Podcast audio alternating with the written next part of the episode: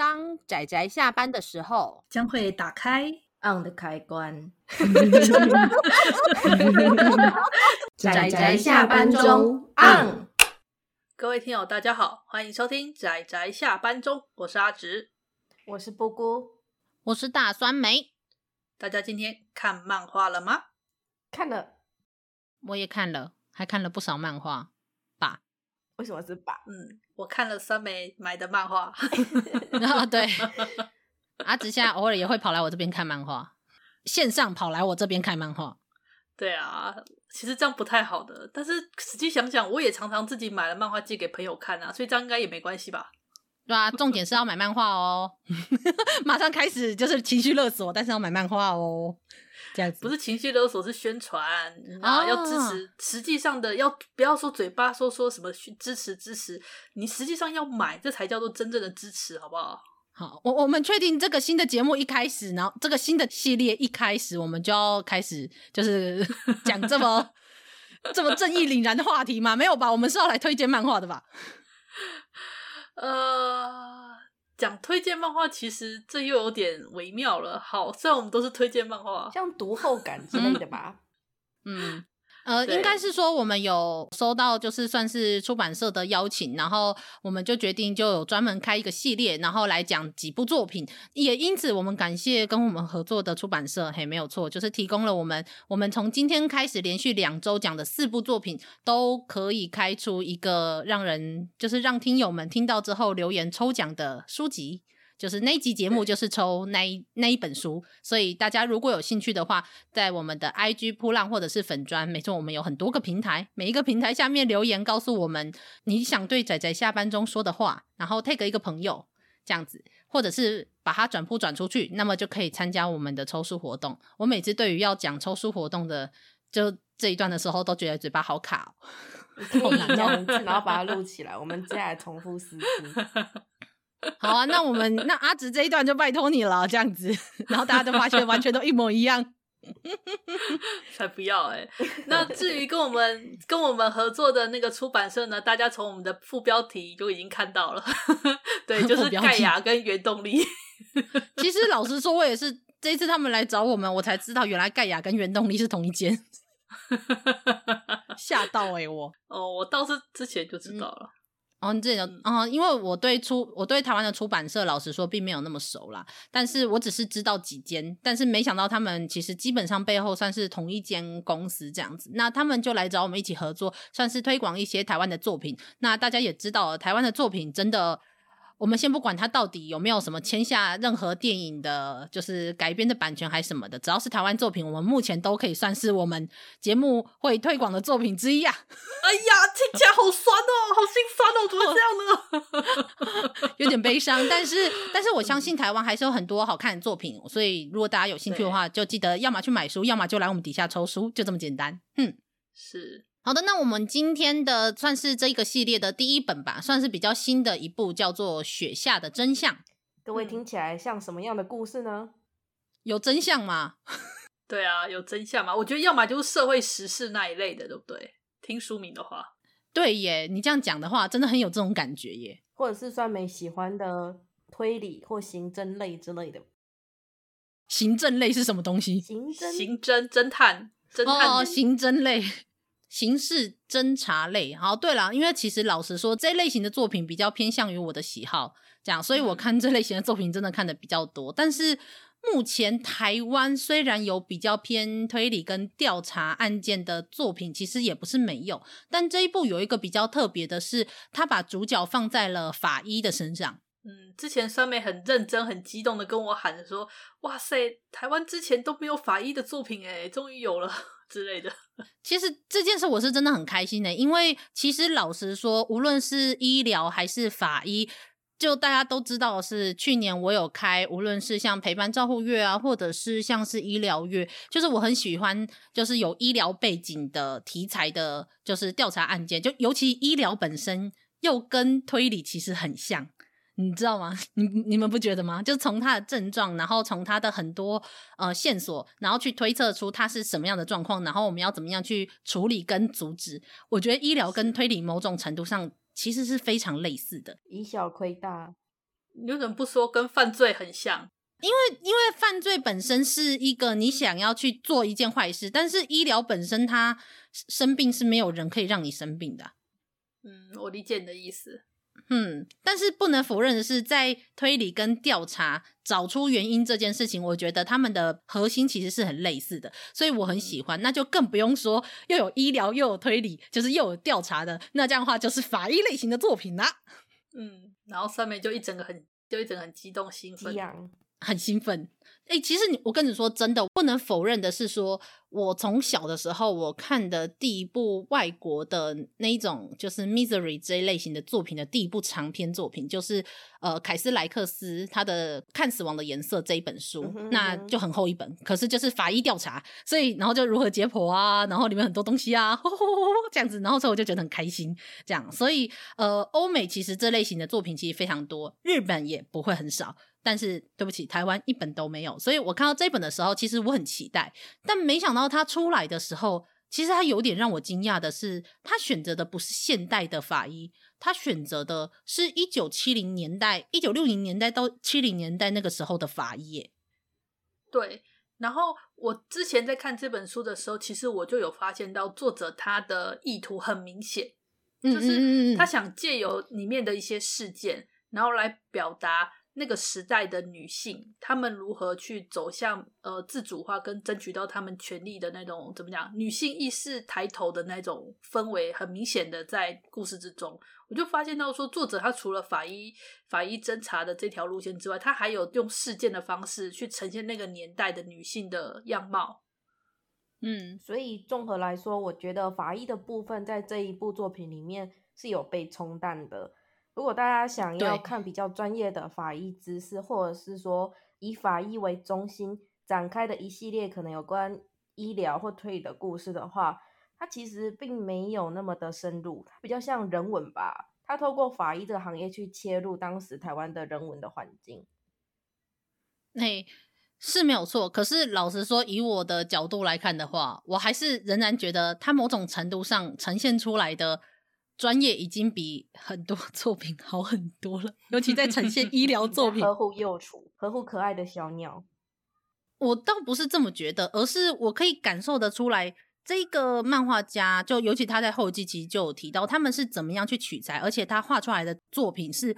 真的是他认真的觉得说这个时候会使用这些东西，因为你知道，对，虽然说他的确因为相对他的篇幅来说没有办法呈现这么多，可是其实有很多作品，他们可能要呈现有医疗的部分啊，或者是有呈现有医院的部分的时候，他们就以为只要把一个代表医疗的东西画出来，或是只要画很多个，他们就会觉得说这就是很有专业气息。但是不是你只要画得多就代表你画得好？所以我认为，就是漫画家在这部分的取舍，是真的有认真的去思考应该要放什么东西。但是，只是这个东西对于一些比较没有那么常看这类型的作品的人的，就是眼中，可能他就只是一格带过去，但是你根本就不知道这一格可能是漫画家他下了多少功夫，决定要选这一个东西放在这里。所以。就是，但是，但是，当然，就是我们还是要回到故事来说的话，那我也觉得不能否认的是，我觉得法医的这部分也被他的人文稍微冲淡了一点。那简嘉诚这个漫画家，我有看过他的其他作品，我觉得他在这里面为了要放入人文历史跟法医的部分，我觉得他最擅长的其实是人物的感情铺陈的这一块，这个长处反而在这里面没有很足够的发挥。呃，所以刚刚刚刚酸梅讲说，就是还是说在故事上，呃，我是觉得，其实我在看这部的时候啊，哈，我是有被他几个安排的点，有点算是呃触动到，不难猜诶，不是，我是觉得不难猜诶，嗯、反而是他事件外的事情，反而让我有点小小惊讶到。你知道我在说什么？我懂，我懂，我懂。对，但是事情本身很好猜。嗯，而且就是你知道，就是以我我我实在是很很不想要很大言不惭的说，我看过很多就是调查类的作品，但是我觉得光是像第一个案件，他花了六十将近六十二六十三页吧，就就画完一个案件，你同时要。画出那个我们说案件之后那个有一点点小震惊的东西以外，就是你还要同时去刻画这个呃刻画我们的主角，那同时刻画一个案件，那同时刻画里面的这些无论是被害者还是整个调查的过程，我觉得我我可以感受到这个作者尽力了。但是我不能否认的是，就是因为一下把所有的东西都砸在第一个。就是第一章里面，我觉得东西太多了，所以就是我说，我觉得他真正最擅长的感情铺陈的这一块，会很可惜的是，我觉得还不够有，就还不够多。尤其我看过简嘉诚他之前那个画电影的人跟呃那部叫《战场通信》，他的故事的核心就是比较单纯在感情上面的时候，我觉得那一份感情对我来说就会比较充沛，然后给这个故事就更有厚度。但是我觉得第一个第一次这样子。做相关作品的人，好，我我我先暂时给一个及格偏上的分数，因为你知道，光是台湾有一个法医的作品，我已经谢天谢地啦。这样，而且再加上我说第二个是他的专业知识，我觉得他仍然有有足够的拿捏。就我我给予这一个，我给予肯定。所以说，虽然篇幅不是很长，但是他有关专业的部分，酸梅觉得他有直指核心，哎，他提供给大众的资讯是正确的。嗯，对，然后而且我觉得，因为它才只是第一集而已，你还可以考虑到之后，它可能会在后面的剧情来补完关于感情的部分，我觉得是可以期待的啦。对对，嗯嗯嗯，这部分对我们还期待更多的后续，啊、因为第一集真的只是开场而已。嗯、对，然后他要开启人物，又要开启年代，又要开启法医，所以第一局来讲，它的线比较多，我们期待它后面会不会有相关的收束，比如说把这个都合在一起。对，是。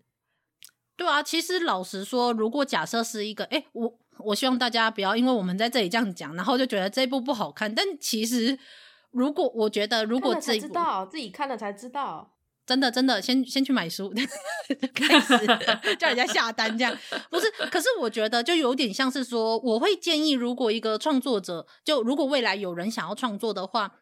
我可以看出简嘉诚老师他的一定的野心。那我会建议，如果你从来没有碰过这样子题材的创作者，我会比较建议你先选一个会比较好。无论是法医，还是那个年代，还是呃，就是性别平等的这一部分的议题，就如果假设你都没有相关的创作的经验的话，我觉得先选一个，然后把它先做好。嗯，那。我只能说，这个故事本身因为砸了太多东西，可是仍然可以走到这里。我仍然还是给予一定程度的肯定，然后再加上法医的部分是我私心，但我还是很希望他未来可以故事性跟感情的部分再多加的描述，这样子。对，因为很明显就是作者想要呈现的偏向群像剧，可是对于群像剧来讲，嗯嗯，第一集远远的，哎，远远的不够。嗯。但是我真的要说一句实在话，你知道刚开始哦，对，还有包括就是嗯，女主角跟男主角，好，应该这样讲，我们还没有介绍这个故事在讲什么，我们只是讲说时代背景，你都没有，我们都忘记讲。天哪，法医，对呀，怎么办？啊，学校的真相的雪下也很，你们需要我。你们发现了吗？你们需要我。我觉得盖亚原动力决定，从光是这一集就决定他再也不要跟我们合作。我们至少要讲一下雪下的真相的雪下到底有什么样的意思？除了法医之外，对对对对对，它还隐含了我们主角的名字相关相关的讯息在里面。是，而且故事它一开场的时候，其实就是一个男人，然后被抓走了，然后那个男人在喊说：“我。”去叫法医来，法医就可以还我真相了。然后那个时候是写他是六月，我们都知道不是有那种六月雪嘛，嗯、这样子对不对？对对对，然后但其实因为里面有一对，里面的算是主角吧，是一对双胞胎兄妹。然后呃，我有点忘记姐姐，不不是姐姐，哥哥跟妹妹，哥哥叫什么名字去了？雪峰，雪峰。然后妹妹叫做雪珍，没关系，我们已经很习惯阿直会忘记了。好，谢谢，好体贴哦。好，那就是这对兄妹，他们两个都很优秀，然后两个都当上了医生。那他们都同样在一家医院服务。然后哥哥他有去考法医的那个资格，所以哥哥他后来变成说他是有点类似那叫什么志愿法医吗？还是什么？对啊，感觉有一点。面试说是兼职法医。哦，对对对，嗯，嗯，就是有事件的时候他才会去协助做解剖的工作，平常还是一样看诊。那。呃，就是这样，就是描述类似这样两兄妹啊。然后哥哥就很优秀、很自信，然后很多女孩子都喜欢他。然后据说他的照片都可以卖到五百块，那个年代的五百块，五十块啦，就是一个块，哦、一张五十块拍谁？嗯，就差不多现在的五百块。对对啊，也是。然后妹妹妹妹则是那个年代很罕见的女医师，不过感觉就有点冒冒失失的。那虽然说很优秀，但是给人感觉很弱气、很不可靠，这样子，很没有自信。对啦，没自信。嗯嗯嗯，但但是这个就是这样的背景。嗯。而且就会发现，在第一集的最后面，我们有一点点小小的震惊。虽然我不知道这个设计在那个年代，然后这个状况下是不是能够收好，但是老实说，就是我非常期待。真的可以吗？你就喜欢它爆掉对吧？你想看它爆掉对不对？不是，我真的想说，哎，真的没有问题吗？你的期待真的是充满了很多干嘛难以言喻的情绪。你很哎，好过分！我没有。但是我真的要说，你知道，当刚开始是那个雪珍，就是这个我们我们最主要的主角，就是这个女主角，她在看诊的时候，那只要有病人一进来，她可能就观察她身上的一些状况，然后就说你可能会有什么样的情形，你是不是怎么样怎么样？你知道在那个当下，我就想起什么，你知道吗？什么？福尔摩斯吗？对，很像。但是福尔摩斯原本就是柯南道尔以他以前在医学院的老师，一个叫贝尔教授的人，他也是那种听说看诊的时候在门诊，然后就是坐着，然后病人一进来，然后他就可以说你是曾经从哪来，然后你曾经经历过什么事情。然后我就哇哦，我不知道简嘉诚老师有没有在想这一部分。可是你知道那个当下，对于了解知道。福尔摩斯的行程和蓝本的贝尔教授的我来说，我就哇哦！哎、欸，你 说这个其实一般人不知道的事情，哎，像我就不知道，原来福尔摩斯原本最初的形象是来自于医师。这个这个我倒是有一点了解。哦、我觉得以小亏大这一点，你知道柯南道尔本身是医师吗？对，我就是因为知道柯南道尔本身是医师，是是是，对对对，嗯嗯嗯，对，那。但那因为柯南道尔他当初为什么会写出福尔摩斯，就是你知道，就是很很很失礼嘛，就是你一走进来，然后华生一走进来就说巴拉巴拉巴拉，你是不是去过阿富汗？巴拉巴拉巴拉巴拉这样子，虽然很讨人厌，我老实说，我还是很讨厌福尔摩斯。但是呃，我觉得柯南道尔他会选择这个贝尔教授当做福尔摩斯的蓝本，不是没有道理的。那我还因此就是在爱丁堡的时候，偷偷跑去那个贝尔博士的墓那边，就前面去看一下他的墓。哦，你还。我觉得你这个真的很厉害诶，你这个、欸、你这种朝圣实在太厉害了。没有，这还好，我只是觉得这样的角色很有趣。就当然你会觉得说，天哪，怎么那么神？然后所以当雪珍这样子的时候，我就你知道，就有一种莫名的喜欢推理的人的那一种，哎呀哎呀的那种感觉。嗯，原来如此。嗯嗯嗯，但是好，对不起，对不起，但是这全部我们先把它摆着，这完全就是。身为一颗酸梅的私心，这样子，所以总之来说的话，我觉得一部分是法医的题材，我觉得很棒。那然后虽然故事，我们觉得我们可以再期待他的感情，还有他的故事性可以再多加的铺陈，这样子。但是，嗯，我觉得第一集先现在出来了，我们再期待第二集，我会期待第二集，而且我有还我也还是会继续把它买回家的，真的。嗯，哦，有一点我想要补充一下，嗯、就是他描述的是一九七零年代嘛，所以我们刚刚。虽然我们刚刚比较着重的是他有关法医或者是女性的部分，但我觉得他关于一九七零年代的一些背景，虽然不是很元素不算很多，但是我觉得他刻画的很不错，这点我有感觉到。他是有做过这个部分，他其实也是有做过相关的程度的诶考据的。首先就是他有关法医解剖的那个空间，空间的背景的细节。嗯虽然它很简略，可是这种简略我很可以很快的联想到一九七零年代的味道。它不像现在的、呃医学相关的建筑物那么的明亮，那么重视的明亮，那么的简洁风。可是你可以感觉到，对，那就是这个时代的样子。然后还有一些有关诶、那个时代，比如说有关现代舞，或是有关一些广播节目，对，就会让我觉得，嗯、对，那就是一九七零年代的这种感觉，真的。对啊，我看了那个发型，然后另外就是我觉得里面的几个角色，他们根本走在时代的尖端，你懂吗？走在时代尖端的家伙，你是说像他们的衣服和服装吗？对，然后还有他们的，不要说思考，我们先把思考什么女性崛起再放旁边，他们的生活本身就处在于一个时代的尖端，就那个时代是有非常多的部分，可能乡下吧，不是长那个样子。可是问题是，他们去体会的那个文化风格真的是时代的尖端，不愧是会有新浪潮女性感觉这种崛起的那一群，会有让我有这种。对啊，我对，老实说，在这里面大部分出现的都是女性角色。我就想想说，哇塞，这个年代的女性真的是崛起的蛮严重，不是不是蛮严重的，我的意思是说 失言失言。哇塞，对不起，我会不会被女性主义的人打死？因为他们是走在时代的尖端的一群哦。比如说，读过大学成为医生的女医生嘛，对不对？然后还有对对对，短发，然后独自抛头露面，成为一个受欢迎节目主持人的一个小配角。然后还有那种曾经现代舞，嗯嗯嗯嗯独自开了一个舞团的这种角色，对，摆现代那都是现代女性，摆五十年后那还是现代女性，对 对，摆五十年后，说的很好，说的很好，哇塞，真的就是幸好他就他们这一群人都聚集在这个故事里面，也是觉得哇哦，对呀、啊，然后还有一个我想吐槽的地方。就我们的女主角叫雪珍、哦，所以刚刚那些是吐槽吗？不是不是，那只是我有感而发，有感而发。现在真的是要吐槽了。就女主角叫雪珍嘛，对不对？然后那个她姓永，嗯、永雪珍，所以大部分人都看到他哥哥都叫他有医生。是为什么看到雪珍都叫他雪珍？我可以叫你雪珍吗？他就说可以。真的，等一下这个医生的距离好像不太对劲。而且就是随着第一话的那个结尾的，不然就叫三三个名字嘛，对不对？三个字，就是两个字有点太过亲近，他只是来看医生而已。所以我就说他们，你就病患 病患跟医生的距离好近哦，你觉得这样这样这样不太对吧？对，所以所以有感觉。我所以我说女性崛起有点严重嘛。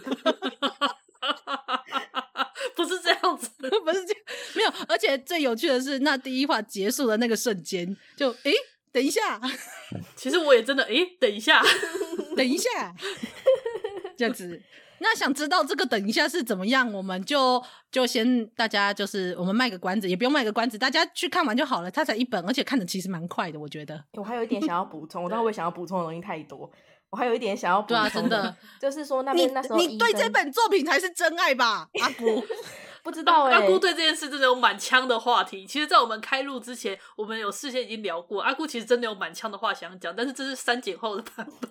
对，这已经是删减后的版本，所以可见就是你知道这在阿古心中是一个多么重要的作品。这是盖亚的四部作品，我看完之后都有一种迷之领悟。好，请问，请说一下这一本的领悟。因为它可能比较跟我的生活比较贴近吧，不愧是台湾的作品，看完之后都有一种领悟感。请问你领悟到了什么呢，阿姑？哦、阿姑老师啊，我大概有放空了一阵子，但是这个有点太复杂，所以我可能不见得会 全部讲出来。我以为你要讲两句话而已，所以你的意思是说你不见得全部会讲出来。好，请说。请哦，没有啦，因为那时候可能酸梅讲的是有关法医或者是医生的比较他了解的部分，可是身为一个普通的读者，我看到我去看医生的时候，然后医生告诉我说我现在可能有哪些哪些问题，然后我身边的病人走进去那个诊疗室的时候，医生也随口说出他有什么样的问题，可是问题是这两个问题。可能不是同一个科别的，他有点像家医科的医生，就是你有什么疑难杂症，他都看，他什么药他都开。可是是有限于那个时代背景，那时候医生真的是全能，我真的看到有这种感慨，你知道吗？他们必须全能，虽然可能不是很深入，哦、对他们可能不用很深入，但他必须所有的都能看一点。除了因为医生的数量并不够之外，嗯、还有当时人们对医生的理解。啊，这也是，嗯、这倒是、嗯，这也很辛苦呢。我看了就觉得，哦，其实这很辛苦。他虽然表现得很理所当然，嗯、很睿智，但是，很辛苦。对对，这也是我觉得很厉害的部分，是因为这个雪珍，就是你乍看他没有自信，然后好像就是又看小孩，又看大的男，就是成人的男人，啊、然后又看女人。对对对对对，而且他就是又可以被叫去说，真的是随便被叫被叫去看诊。对对对对对，没错，就从内分泌到，然后摸一摸说，嗯，你的脚可能怎么样怎么样，然后再评估说，哦，可能怎么样怎么样，这真的不容易。对对对，对，从那，然后其实倒倒也还好啦，我应该是说，这就是我觉得他很厉害的部分。但是，好，那我们总之，我们这部作品为什么其实我以为我们只要简单的推荐一下就好了，为什么我们讲了这么久呢？但是好，那希望大家就是我们收听到这里，大家如果想要来看看这部作品，可以自己去买书，或者是来跟我们留言。我们在 IG 还有那个粉砖上面的话，就主要是 tag 一个朋友，然后就是告诉我们仔仔下班中想说的话。如果是在铺浪上面的话，就留言说想对仔仔下班中说的话，然后跟把它转铺转出去，这样就行了。哼，是，然后我们会在这个整个节目。我们这个小节目的结束之后，我们都会抽出那个幸运的得主，要到五月六号晚上十二点截止哦。嗯，是的，那就期待大家。那希望大家诶对这本书我们的介绍有兴趣的话，可以去找来看一看。嗯，我觉得他听我们推荐会觉得，我这推荐到底是什么东西？好混乱哦，充满混乱。所以说，我们这个偏向读后感啦、啊。嗯嗯嗯，对啊，好好，我觉得有一点像是快要变成有一部分的这种讨论细节上面的讨论，设定上面的讨论的程度。嗯嗯好了，那么就这样子啦，大家记得在收听我们下一集节目，然后我们还会讲什么作品呢？大家可以猜猜看哦。嗯，好，那我们今天的推荐就到这里啦，谢谢大家的收听，我们下次再见，拜拜，大家拜拜，拜拜。啊，上班，上班，我不要工作。下班了，回去回去工作喽。